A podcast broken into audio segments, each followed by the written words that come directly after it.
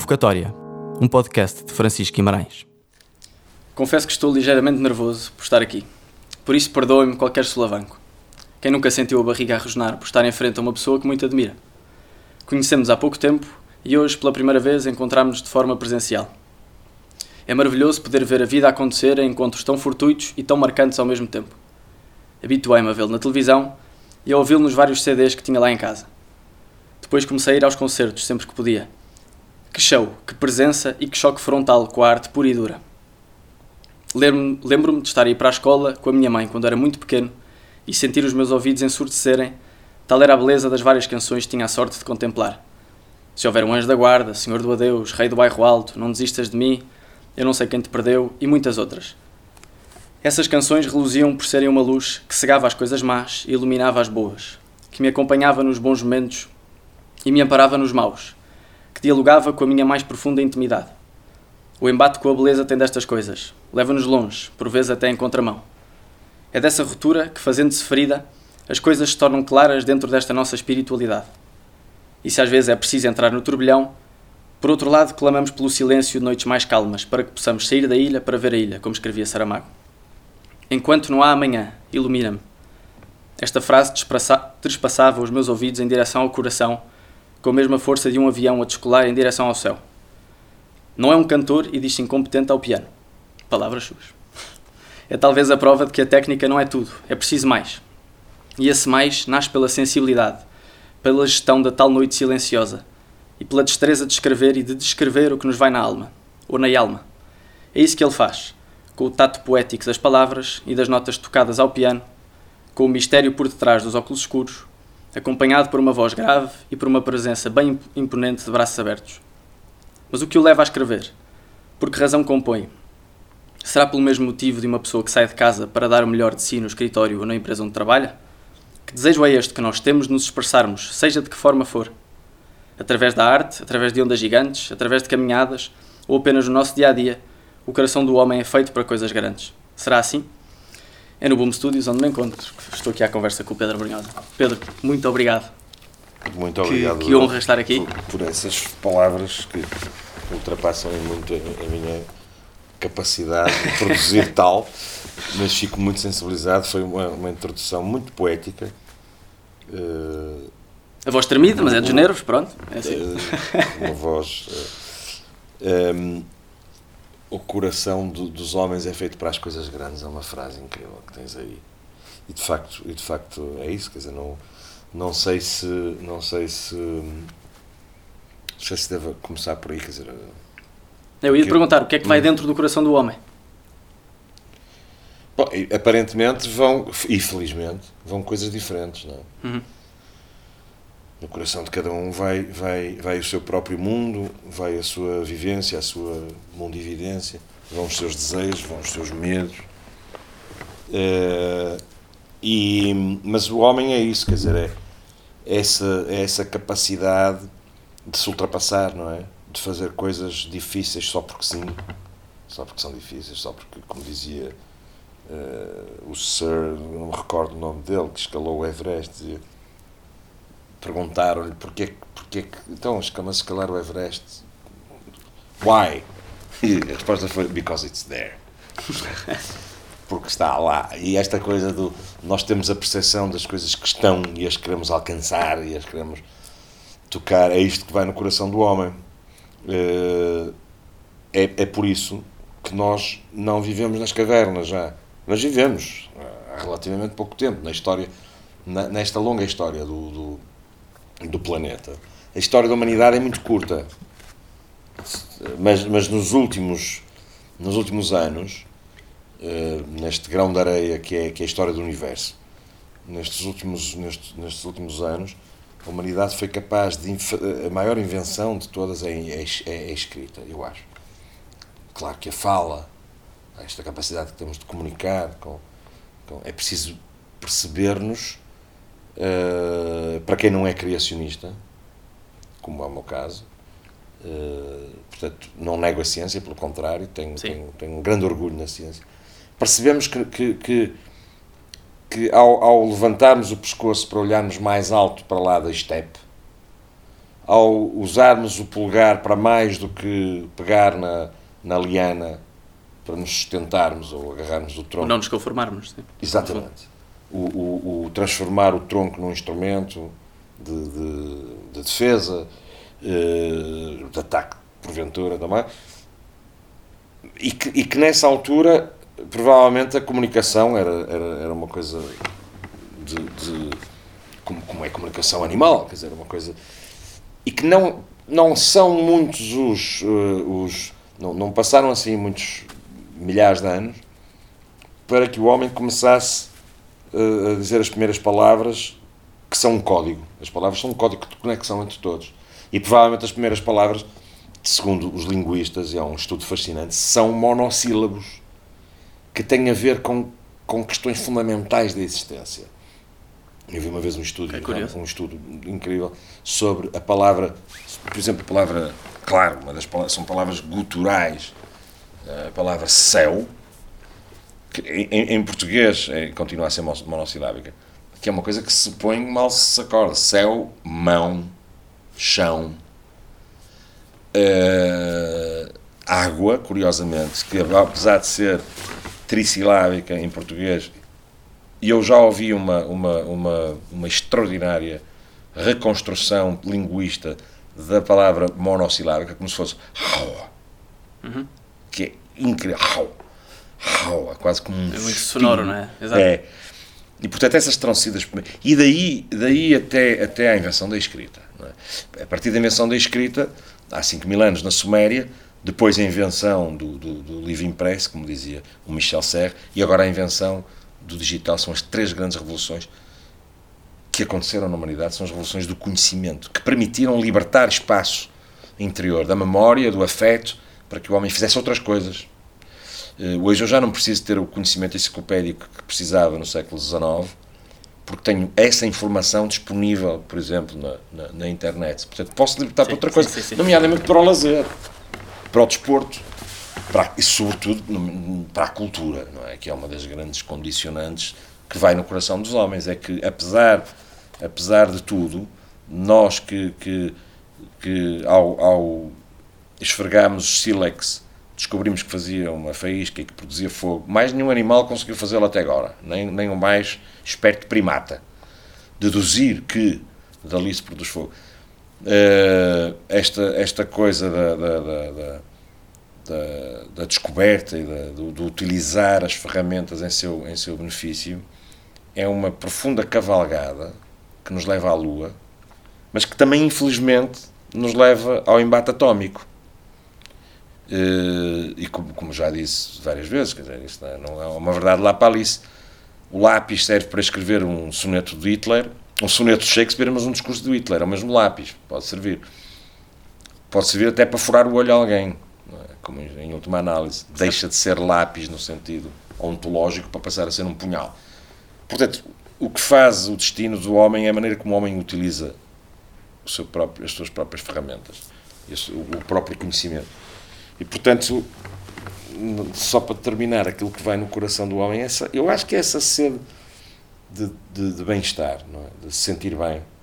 De, de e, e, parte desse sentir bem é uma descoberta. E achas que tem a ver com uma certa. Olhando para o teu último, último álbum e olhando para esta introdução que, que fiz, falando nessa espiritualidade, achas que tem a ver com isso também? Com uma claro. certa espiritualidade? Claro, nós temos que perceber o que é que quer dizer espiritualidade. Quer dizer, espiritualidade, a palavra espiritual foi, foi, foi arrebatada de uma forma quase monopólica pela, pela, pelas religiões. As religiões apoderaram-se da palavra espiritualidade. Sim, não precisa ser religi religiosa não, para, é religião, a religião. Até porque isso já é intrínseco. Não, não, é intrínseco. Já está no interior do coração é, do homem. Exatamente. É, porque a religião fez-lo e fez bem, mas a espiritualidade é, é, um, é, um, é um ato, é o ato humano da existência. A espiritualidade é isso que estamos a falar há pouco. É aquilo que faz o homem sair da caverna para ir procurar uma coisa melhor. É? Uh, mas também já o tinha feito entrar na caverna. Porque antes não tinha cavernas, vivia ao ar livre. A espiritualidade é a necessidade da descoberta, é o ímpeto, é eh, a curiosidade, é o pensamento. O pensamento é profundamente espiritual, porque não é físico. Também é físico, nós sabemos hoje que também é físico. São processos neuronais eletroquímicos, também é físico. Mas são, são processos, sobretudo espirituais. Esta questão da, da, da, do inconformismo, a espiritualidade está na ciência. A ciência, o grande pensamento darwiniano, por exemplo, já que falamos nos criacionistas, é uma, é, há ali uma motivação profundamente espiritual que faz com que o Darwin viajar a um ato espiritual. Esta viagem do Darwin à volta do planeta em busca de é uma viagem espiritual. E, e, e a religião fez bem em, em apoderar-se da espiritualidade, mas não é um apanagem da religião. Portanto, okay. nós ao dizermos o que a religião faz é, é tornar-se um intermediário entre nós e o espírito, mas nós não precisamos desse intermediário. Porque, porque o conceito platónico de, de espírito, de onde vem depois o conceito de alma, no sentido judaico ou cristão, é aquilo que anima um corpo mas não é necessariamente um fim religioso no, nesse sentido, porque até o próprio conceito divino era diferente. Uh, o divino não é o Deus, são coisas, o divino é o cosmos para os gregos. Portanto, o espírito abandonava o corpo e juntava, o corpo juntava-se ao cosmos. Hum. É? Uh, e este transposto para, para o judaísmo e para o cristianismo justifica algumas coisas, nomeadamente o comportamento humano. Uh, mas, mas se nós falarmos, por exemplo, do espírito alemão, o espírito da letra, o espírito. Qual é o espírito desta. De, com que vai a equipa para o campo? Não é? Isto não tem nada de religioso. É, qual é o espírito com que a equipa vai para o campo? É exatamente isso. O que é que move esta equipa a ir para o campo? E portanto aqui temos uma, uma clara definição do que é espiritualidade. E portanto, uh, para, para mim, enquanto autor, uh, o, corpo é uma matéria da qual eu tento cuidar, porque sem, sem, sem o corpo eu não consigo produzir matéria espiritual. Mas o, a humanidade necessita de igual maneira deste alimento espiritual, desta matéria uh, para sobreviver que, que, que, que a faz tornar, encontrar o sentido da vida. E se há coisa que a humanidade sempre teve, desde sempre, é uma manifestação artística desde os primeiros primórdios uh, ainda uh, pré-tribais, nem não podemos dizer, não, não eram sequer tribais ainda, porque a tribo já é um conceito de sociedade. Uh, há sempre uma manifestação artística, o que quer dizer que há uma vontade de transcendência do homem, de se pôr noutro sítio, num sítio onde não está, de se conectar com outra coisa. Eu, eu, há pouco vi uma, uma, um estudo sobre a forma como muitos dos prisioneiros nos campos de concentração nazis arranjavam para naturalmente consolarem aquela aquele trágico fim ao qual sabiam que estavam destinados, não é? E, e, e muitos deles faziam através da expressão artística, claro, eram, eram destruídas imediatamente pelos guardas dos campos de concentração, mas muitos sobreviveram. E temos dos campos de concentração essa coisa. Das maiores obras das maiores obras da, da contemporaneidade, de um certo período do expressionismo, desenhos incríveis feitos por prisioneiros que sobreviveram, felizmente, alguns por baixo de, de, de, das tarimbas onde dormiam, outros uh, em, em, pedaços de madeira que sobreviveram, em, em, até nas paredes, mas desenhos lindíssimos, poemas escritos que são de uma diários. profundidade, diários, e até, e até peças sinfónicas. É verdade. Até, até, aliás, há de resto um livro só sobre, sobre isso. Uh, e a Esther Muxnik, por exemplo, fez um grande trabalho sobre o levantamento das obras de arte feitas no campo de concentração. O que é que isto quer dizer? Quer dizer que mesmo nas condições mais adversas, mesmo perante a morte, há uma necessidade fundamental no homem de encontrar salvação no consolo espiritual. E, portanto, uh, não só através de Deus, para quem acredita, mas para, para muitos, eh, como é o meu caso, através da, da, da arte, enquanto elemento salvífico. E, e, o que é que, ah, okay, falamos de montanhas, o que é que difere, olhando para aquela tua música, se houver um anjo da guarda, o que é ah, que distingue... Sir Edmund Hillary. Ah, ok, está resolvido. Check. Mas o, o, o que é que distingue o, o homem? Porque nesse, nessa música, nessa, nessa canção do Anjo da Guarda, há, um, há dois pontos de vista diferentes. Um homem que está no cume da montanha, uhum, digamos exato. assim, que está perto do céu, um, que da montanha se toca o céu, acho que, acho que o verso é assim, e depois há um homem no centro, no meio da cidade, no turbilhão, na, naquela confusão. O que é que distingue os dois? Essa, essa canção. Que é, é essa? É, é, essa canção, se houver um anjo da guarda que me guarde, essa canção é. Porque são os é, dois homens que dizem. São. São os dois homens que, que pedem, que, que, que, que, no fundo é uma, é uma certa. É, é uma, muitas das canções que eu escrevo têm um certo, têm um certo pendor uh, religioso. É verdade. Proto-religioso. É verdade porque, porque são movidas por, um, por uma certa ansiedade. Essa canção é uma canção que coloca a arrogância humana perante a imensidão do divino. Uh, e esta imensidão do divino já, já, há pouco a referi, por exemplo, quer dizer, no caso, no caso da grande cultura clássica era o cosmos, nós todos somos uma parcela deste cosmos. E, e no caso da nossa tradição judaico-cristã, esta figura do anjo da guarda é uma figura lindíssima, que existe noutras culturas, Sim. de outras maneiras. Existem sempre, na, na, na, nas, sociedades tribais, existem deuses bons e deuses maus, e os deuses bons acabam por se mimetizar neste, nestes anjos da guarda, são seres invisíveis que, que tomam conta de nós. E curiosamente há, há, há seres invisíveis e há seres visíveis que tomam conta de nós. Mas essa canção é, é, é sobre uh, o ato da o ato da soberba, aquele que sobe à montanha e que, e que julga que está a tocar o céu, é? Mas que, mas, mas que de facto não está. Uh, não está por várias razões. Para já, porque, porque existe uma distância metafísica e existe uma distância física. É? Uh, e, e, portanto, é, uma, é quase um. A palavra em português, peço desculpa, a, a call for. É? It's almost a call for salvation. É uma, é uma, é uma chamada, um pedido de salvação. É? De, mas, mas eu sei que as minhas músicas têm um bocado. O Ilumina-me também. Tem um ar, tem um ar litúrgico. Sim, sim, é? tem, tem, tem. Enquanto não há amanhã, ilumina-me.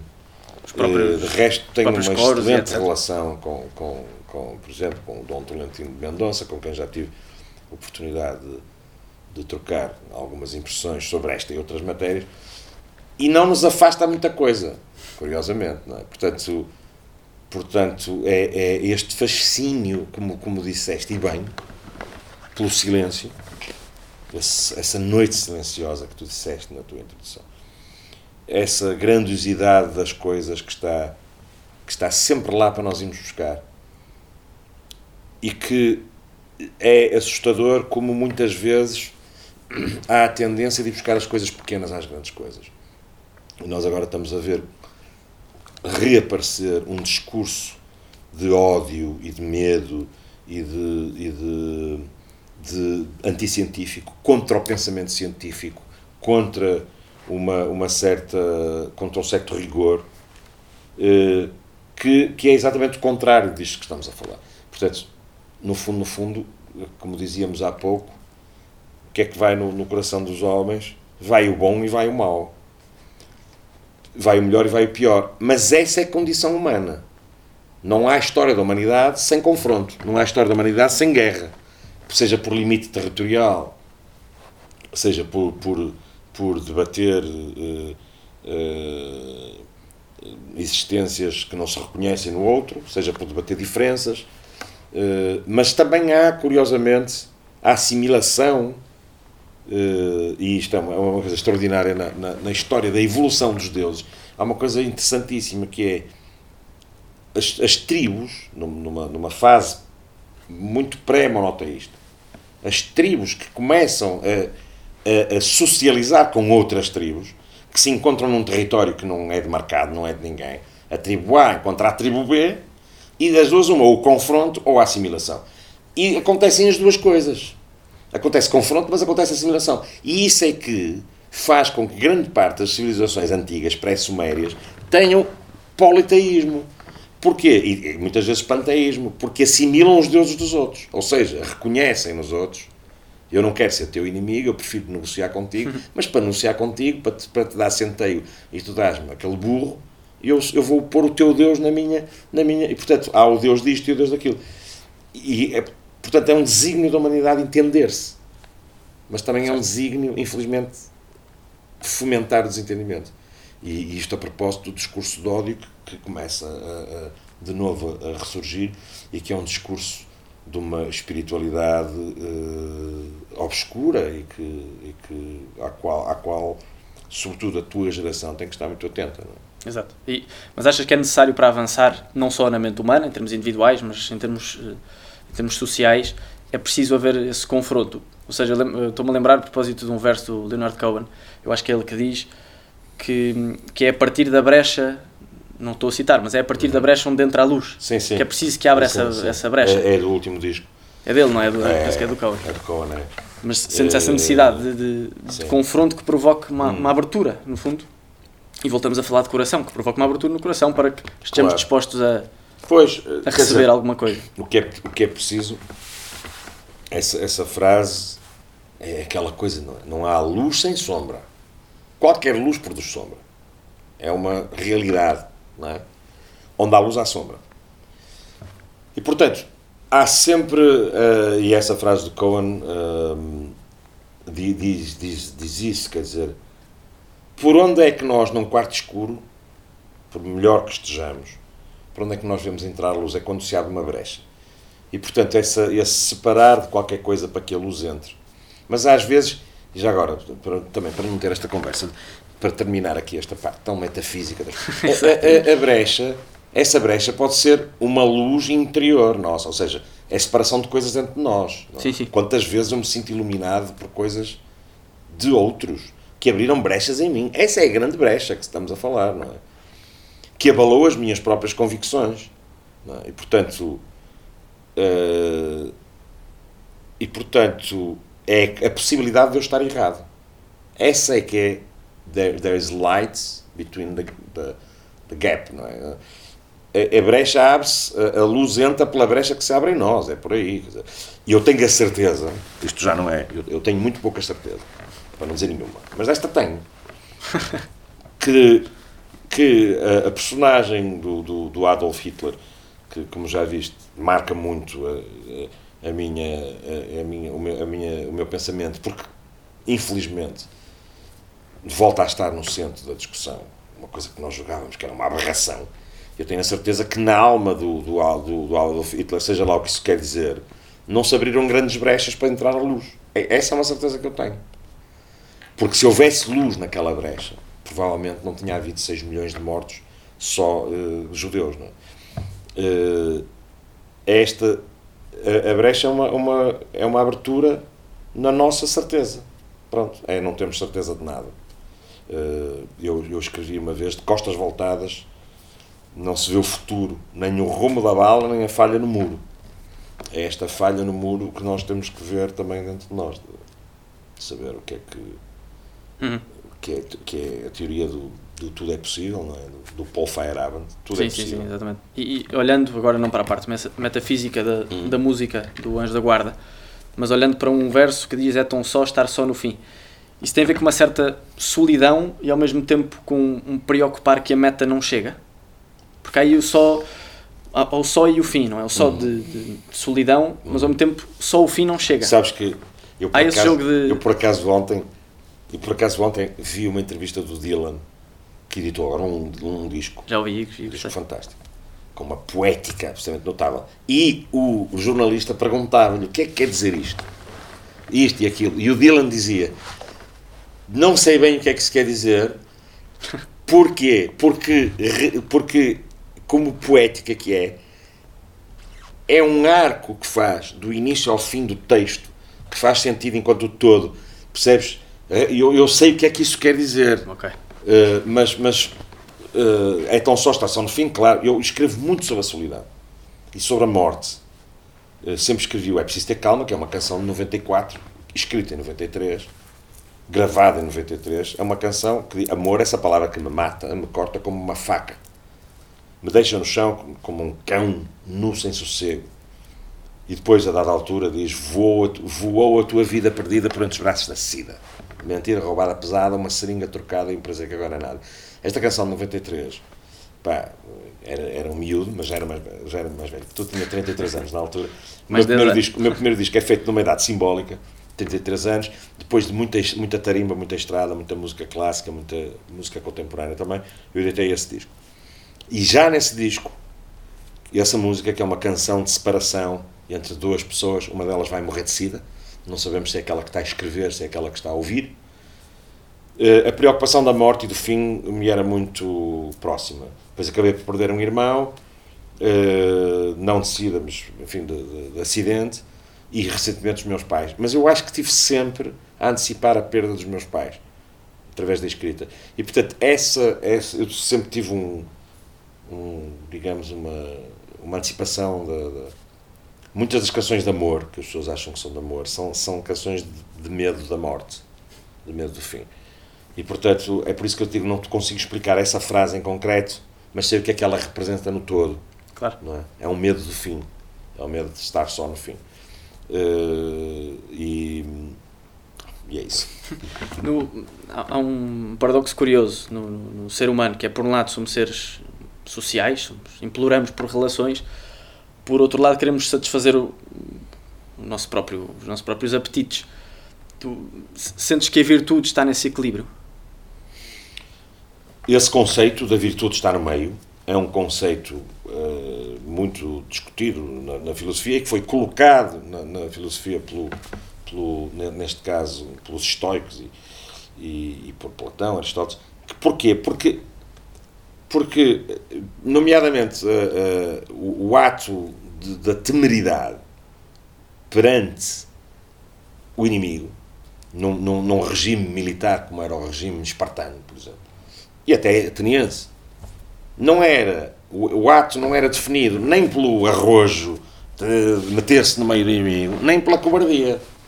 A coragem era aquilo que estava no meio do, do, do, do, temerário, do destemido e da cobardia. Por isso é que se diz que a virtude está no meio. Porque a virtude é um conceito muito caro à filosofia. Muito que a filosofia uh, debate muito. Uh, e, e, sim, a, a, virtude está sempre no meio, porque o, o, os extremos são sempre negativos para terceiros. Não é? Hum. Ah, pode ser para o próprio, não é? no caso. Claro, claro, claro. Mas como é que se eh, conjuga esse equilíbrio entre, por um lado, seres Esta, de relações, por outro lado, eu, eu satisfazer no meu caso No meu caso, eu tenho, eu tenho os dois extremos, de facto.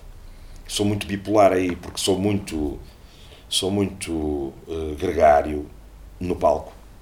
Estou perante 60 mil pessoas e aquilo é uma dádiva mas acaba o palco e eu preciso da minha solidão e do meu, do meu ambiente quase monástico, quase monástico porque eu preciso de, de, de silêncio. Aliás, tu estás num sítio que eu defino como uma catedral de silêncio, quer dizer, é aqui onde se ouve silêncio.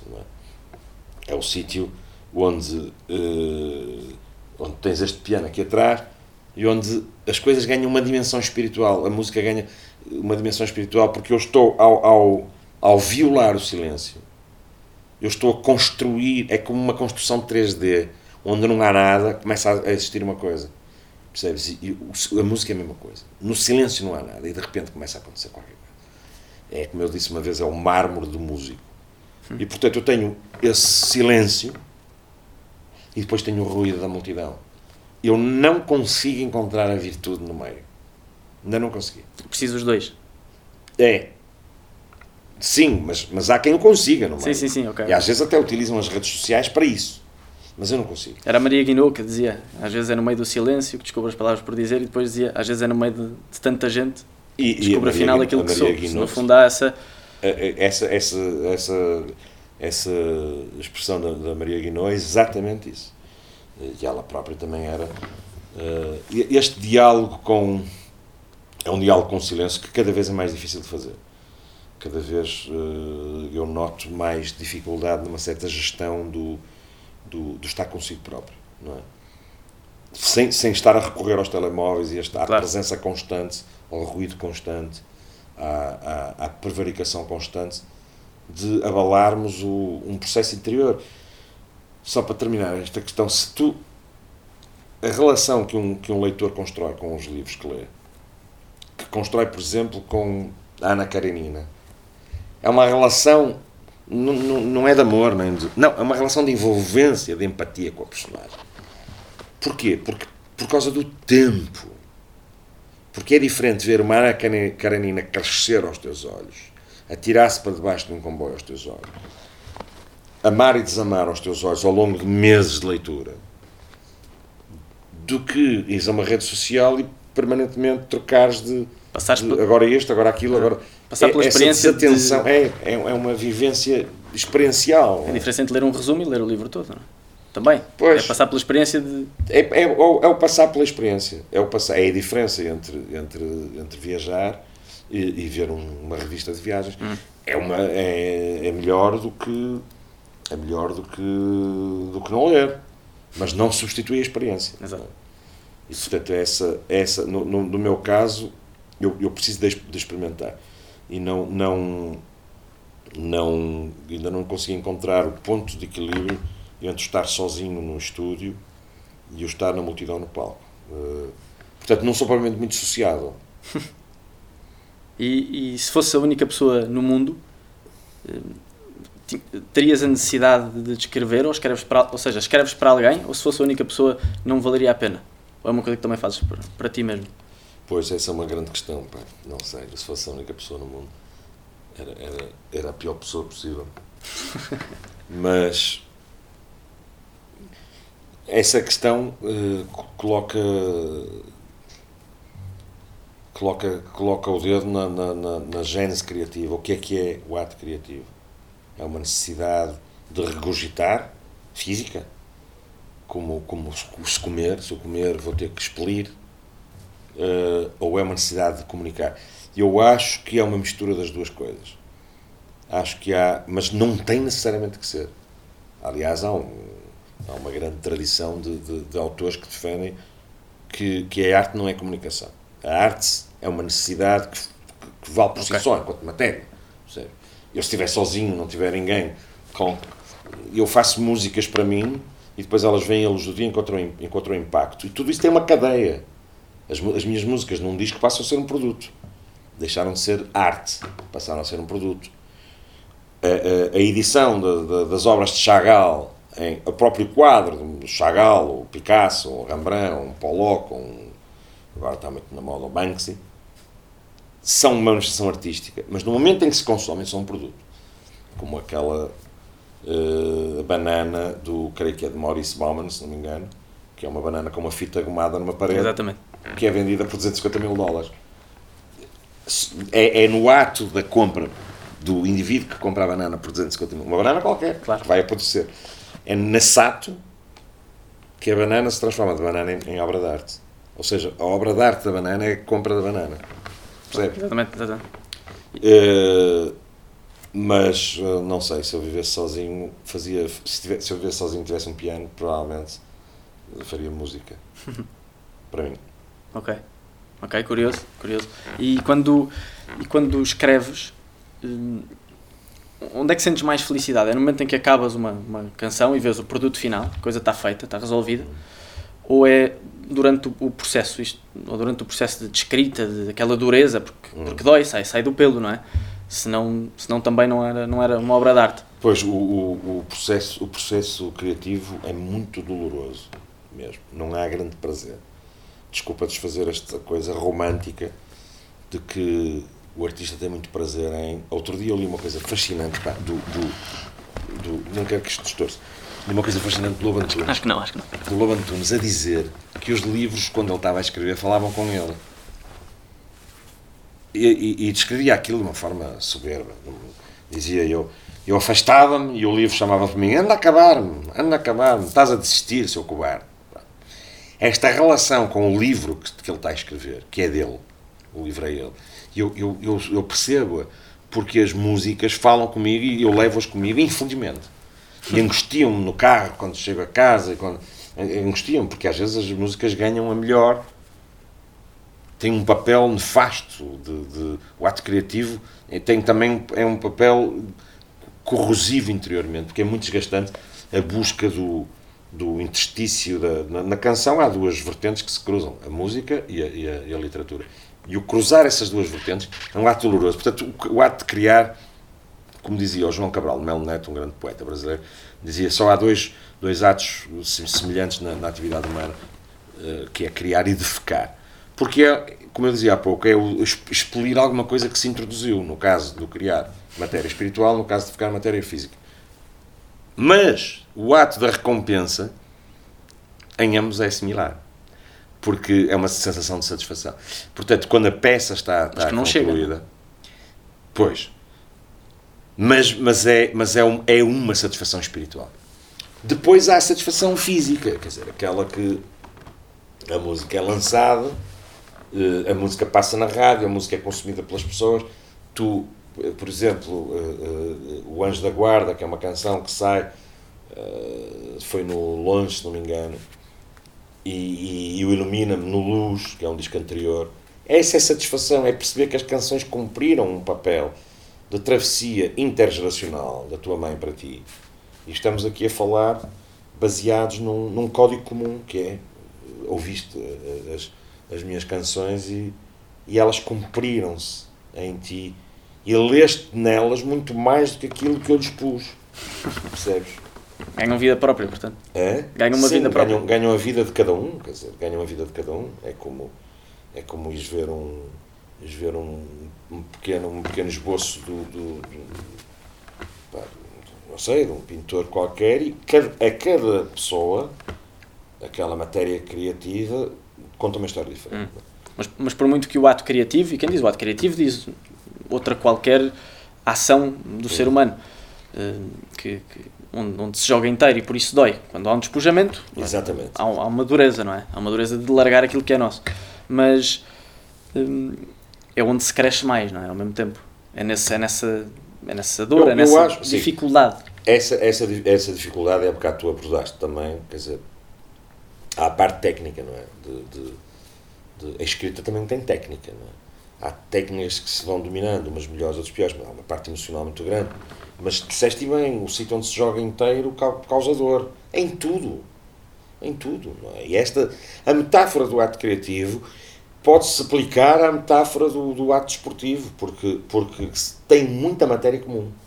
Tem muita matéria comum. Tem uma matéria de empenho, de, de, eh, de capacidade, de tenacidade, de resistência, de insistir, insistir, insistir, insistir. Eu, eu, eu, eu quer dizer, perguntar a um atleta de alta competição uh, se, se houvesse, imagina tu se fosse o único cidadão no mundo, uh, o, o, campeão, do, do, o nosso, o nosso uh, Évora, como é que ele chama? Nelson Évora. Nelson Évora. Perguntaram ao Nelson, não Nelson, se fosse o único habitante do mundo, será que fazias o triplo salto? É, esta, é a mesma questão. Pois é. Porque existe um ato de necessário de ímpeto físico, mas existe um ato necessário de satisfação espiritual. Ou a pessoa que sai de casa para ir trabalhar também, não é? No claro, claro. Claro, com, com outro tipo de recompensa, mas sim, claro. o abraço da família, etc. Uh, mas, mas, mas é isso, é, é um ato.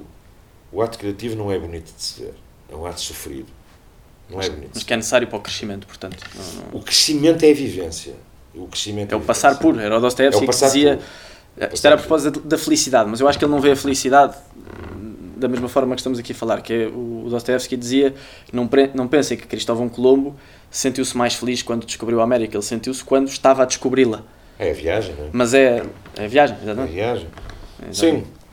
Uh, eu acho eu, que aqui eu, é a felicidade no conceito de crescimento. O próprio Dostoevsky, sim, o próprio Dostoevsky, que é, que é talvez o maior escritor da história da humanidade, uh, o Dostoevsky, e, e vê-se, por exemplo, Os Irmãos Karamazov, é um livro. É um livro. Não, não foi fácil escrever Os Irmãos Karamazov. Como não foi fácil escrever nenhum deles? Nem o Idiota, nem o Jogador. Nem, não foi fácil.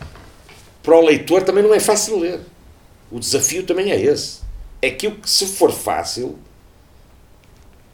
esta, esta questão do desafio também se coloca ao leitor. Quer dizer, quanto mais, quanto mais fácil é o que o leitor quer, quer ler,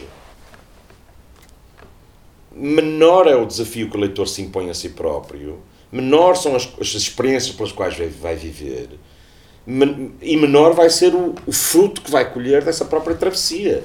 A, a, viagem, como, como dizia no caso do Colombo, nesse caso, é, essa era a verdade, essa afirmação, que é aquela coisa, the, the journey is the A viagem é o destino, não é?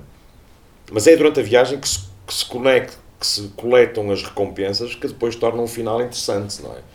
Eu lembro, o meu primeiro disco chama-se Viagens, porque eu viajei mesmo muito, muito, muito, muito. E a viagem era o destino, porque o destino era sempre o próximo sítio. Ora, como eu nunca estava no próximo sítio, o próximo sítio é sempre o próximo, portanto, se já cheguei, tenho que ter outro. A viagem era. The journey was the destination. E, e foi através dessa viagem que, que, que me fui enriquecendo. Mas que torna, quanto mais complexa e difícil a viagem, mais interessante é a recompensa. Pronto. E agora, para terminar, o, o, o filósofo alemão Walter Benjamin tem uma frase, pergunta-lhe o, que é, o que é o gênio? E a resposta é simples. O gênio é o trabalho diligente. É o trabalho diligente. Não existe gênio no Picasso se não houver o trabalho diligente desde os 6, 7 anos do desenho. Há, há, há pombas do Picasso feitas com um só, um só risco há cavalos, cabeças de cavalo de Picasso feitas com um só risco, são de uma genialidade, porque foram muito trabalhadas durante 40, 50, 60, 70 anos. A inspiração só acontece porque há muito trabalho por trás. Foi, essa é a grande questão, é que esta frase pressupõe a ausência de inspiração. Como dizia Renoir, e muito bem, se não acredita em inspiração. E eu, por acaso, também não. Ele dizia, se a inspiração existir, que me encontre a trabalhar. O que é a mesma coisa, é a mesma coisa que dizia o Walter Benjamin. O, o que é o gênio? O que é como quem diz, opá, tu és um gênio, que é uma palavra que se gasta muito. Tu és um gênio. Mas também só o vais demonstrar se trabalhares muito, porque ninguém demonstra que é um gênio se ficar calado e quieto. Não há ermitas gênios, estás a perceber? Portanto, para revelar a genialidade, se ela existir, é só através do trabalho diligente. Claro. E, e, e isso para explicar porque é que o Dostoevsky é um gênio é porque cada linha daquilo, aliás, ele reviu várias vezes e fez várias edições de, de livros diferentes, já é tão complexo como é que ele encontrava permanentemente erros naquilo que fazia. Trabalho diligente, pá, continuado e obsessivo. Sim. E, e agora, só para, para terminar. Mas, sim, sim. Desculpa. Não, não. O músico, o escritor, o, esta coisa do trabalho obsessivo, estou a trabalhar numa música nova, obcecado com algumas coisas que não estão a soar bem, etc.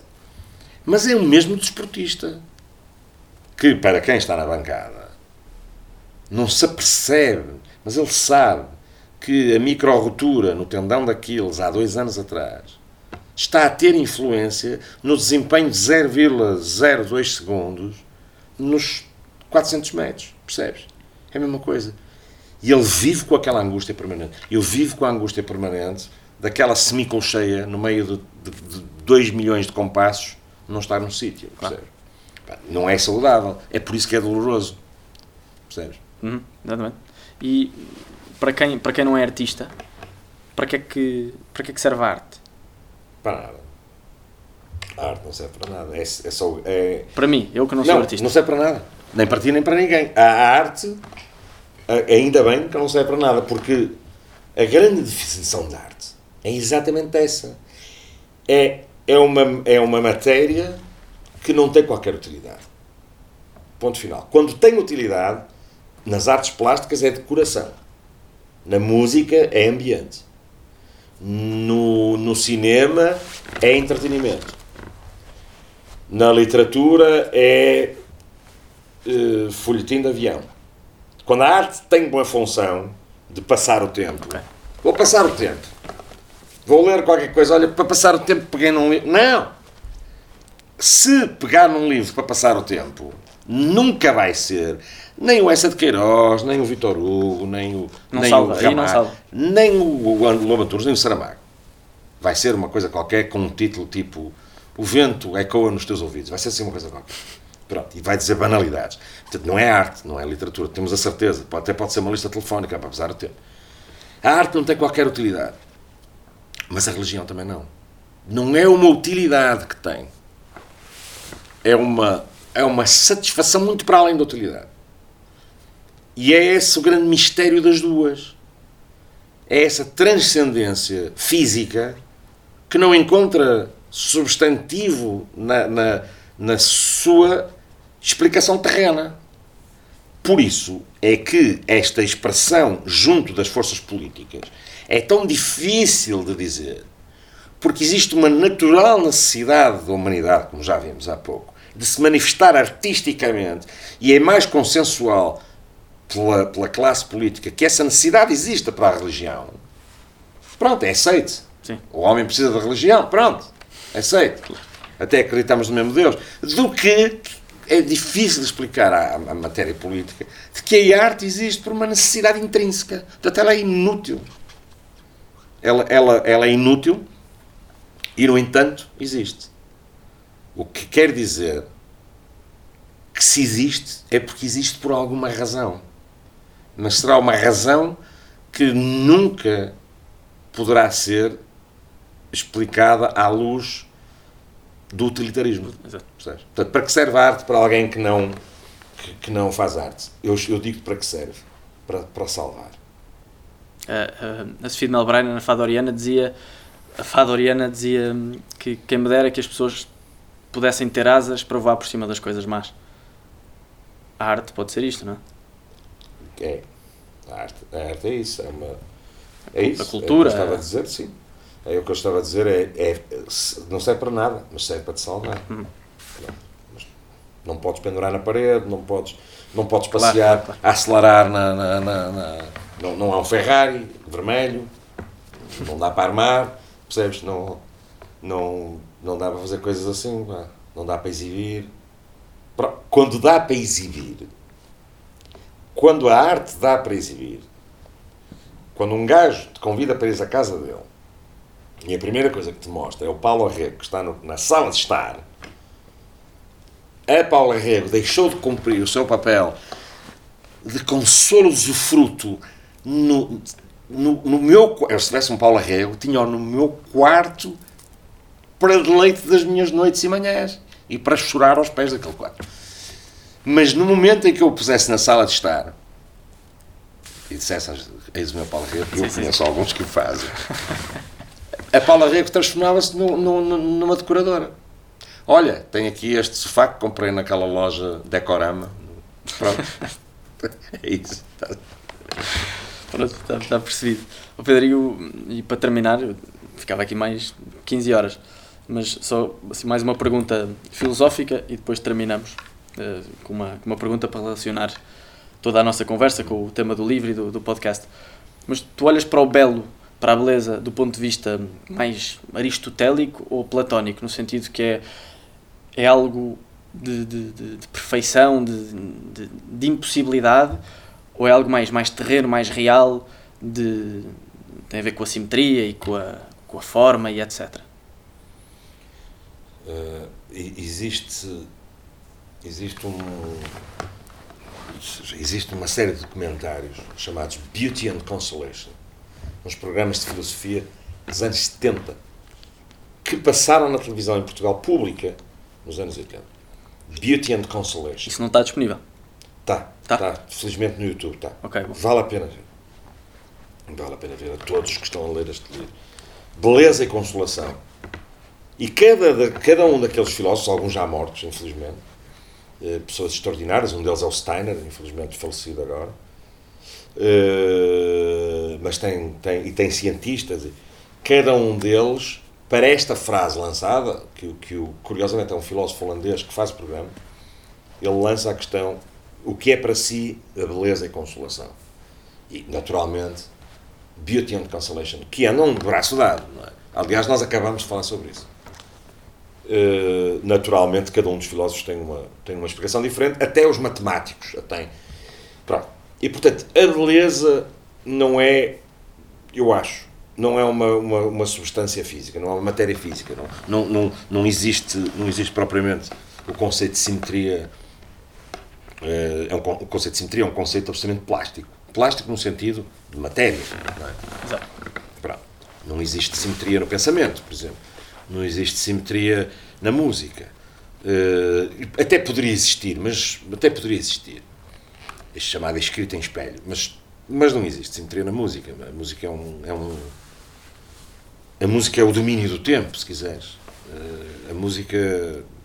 A música é um, é um poema que os poemas não têm simetria. Portanto, quer dizer, portanto, qualquer tentativa de explicar a beleza no conceito plástico vai falhar para o belo, não é? E por isso, esta questão do belo e consolação terem que andar de braço dado. Porque, no fundo, o, o belo é esse ato de consolo interior que nós encontramos quando confrontados com. E, e, e, e, alguns exemplos do belo. Um fim de tarde com o teu pai.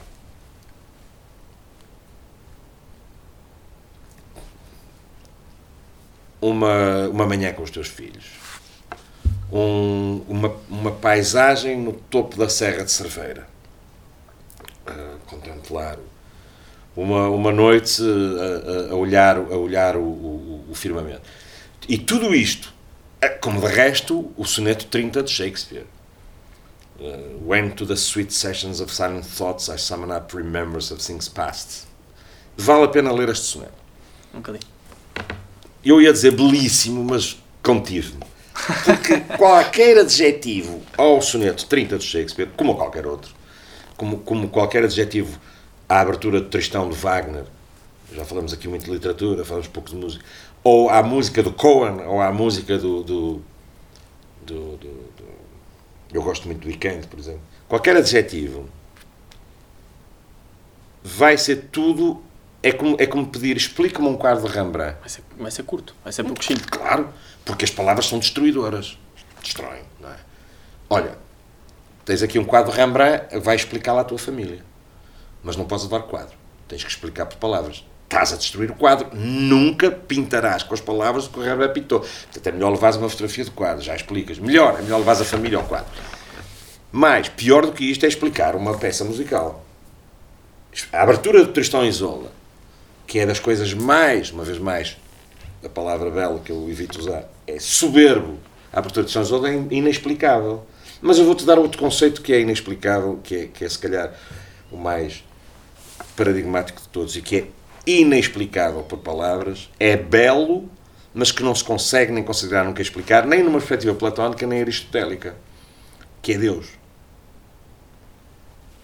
O conceito de Deus é um conceito de perfeição, de pureza, de eternidade, de imortalidade, de continuidade, de bondade, de virtude, de justiça, de bem, de coragem. Tudo isto é o conceito de Deus. E este é o conceito de belo, por absoluto. explicar isto. Como? Pelos atos. E, e apesar a, a circundar este conceito de belo, consolation, o consolo. Deus é um consolo. E portanto, acho que era assim que, que diria que. E o silêncio será ser belo como fizemos agora aqui um bocadinho. Qual é a relação da vida com o campo de futebol? Da vida com o campo de futebol? Bem, eu, eu, sou a última criatura do mundo para falar de futebol. Eu sei, eu já consegui duas vezes. eu, já consegui futebol, duas vezes. Eu fui ao futebol duas vezes na vida. Pá. Eu prometo que nunca mais te peço para falar de futebol. Duas vezes na vida, duas vezes. Mas gostei da, da sensação do, do, do relevado cheira relevado, etc. Mas gosto de ver futebol na televisão. Pá. Futebol, futebol inglês. E português, obviamente. Mas, mas futebol, sabes, de passos longos. Porque parece um, um ensaio pá, geométrico. Uhum. Adoro ver o Ronaldo jogar. Uh... Se tivesse que dar assim uma característica do, do jogo de futebol que se relacione com, com a vida. Já falaste há bocado do empenho e etc. Pois, pá, depois, o, o, no jogo de futebol, há uma, coisa, há uma coisa que eu admiro no futebol que nunca percebi, que é a tática. Não percebo, não percebo, não percebo, não percebo. Sei que o objetivo é introduzir a bola na baliza, mas sou totalmente inepto para entender que existem táticas diferentes. A não ser mandar a bola para a frente. Percebes? E já me tentaram explicar que isto é absolutamente. A tática científico. é o nosso, é o nosso Ré menor e o Lá maior. Pois, é para servir o golo. Exato. Pois. Mas mesmo assim eu não percebo. Porque no fundo é empurrar a bola para a frente, estás a perceber? Eu percebo. E já percebi até vendo. Quer dizer, percebi que funciona, não é? Mas não entendo como é que se muda uma tática, por exemplo. Não entendo. O futebol para mim é um mistério. É das coisas mais misteriosas. Eh, é, é misterioso. Mas, mas é belo, olha, é belo de ver. sim, sim, sim. É belo de ver. Eh, e, e- se calhar, para, para mim, o futebol exerce o mesmo tipo de fascínio mistérico, se quiseres. Porque como ignoro futebol e não conheço a linguagem interstícia de futebol, mas gosto do resultado. Exemplo, gosto de ver jogo. O que é que eu não gosto de futebol? Não gosto da violência que está distrita, acho acho que já falámos sobre isso.